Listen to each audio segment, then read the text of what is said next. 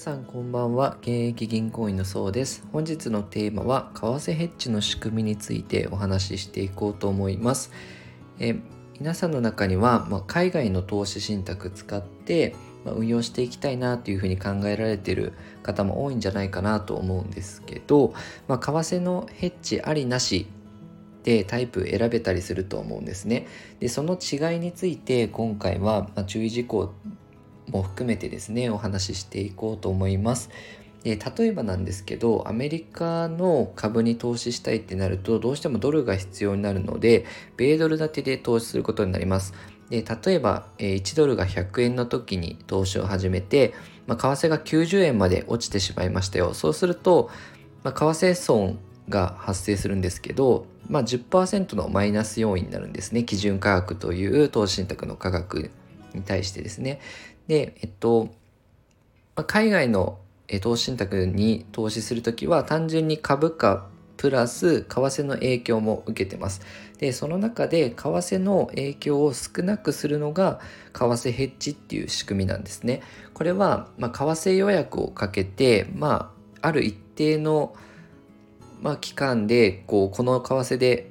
戻しますよっていう予約をかけることによってまあ、為替の変動リスクを抑えるんですけどこれにもあの、まあ、いい仕組みかなっていうふうに思われる方も多いと思うんですけど、まあ、ちょっと注意事項もあります。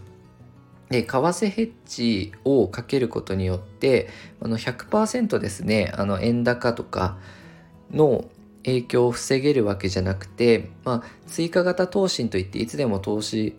信託こう売り買いできる商品の場合だとその都度その都度資金が入ってくるので運用会社はその都度こう円をドルに両替しているので為替のリスクゼロにできるわけではないんですけど為替ヘッジなしの商品と比べるとやっぱり為替の影響はまあ抑えることはできますよと。であと注意していただきたいのはもし円安になったとして、え、100円が110円とか値上がりしたとしてもその円安のメリットは享受できませんよ受けられませんよっていうのも一つデメリット。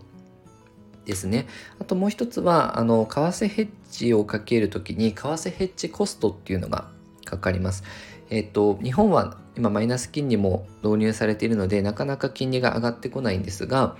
まあ、金利が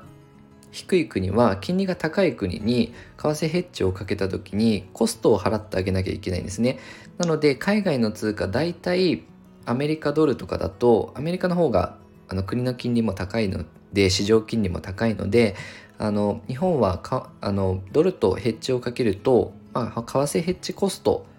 を払わなきゃいけないので余計に金利差ですね日本とアメリカの金利の差が開くと為替のコストも高くなってしまいますよ。で一方でむしろあの欧州とかですねデンマークとかその日本よりも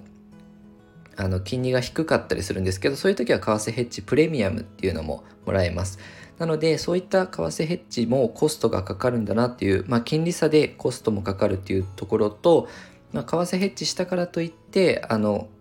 為替の影響をゼロにすることはできないですよ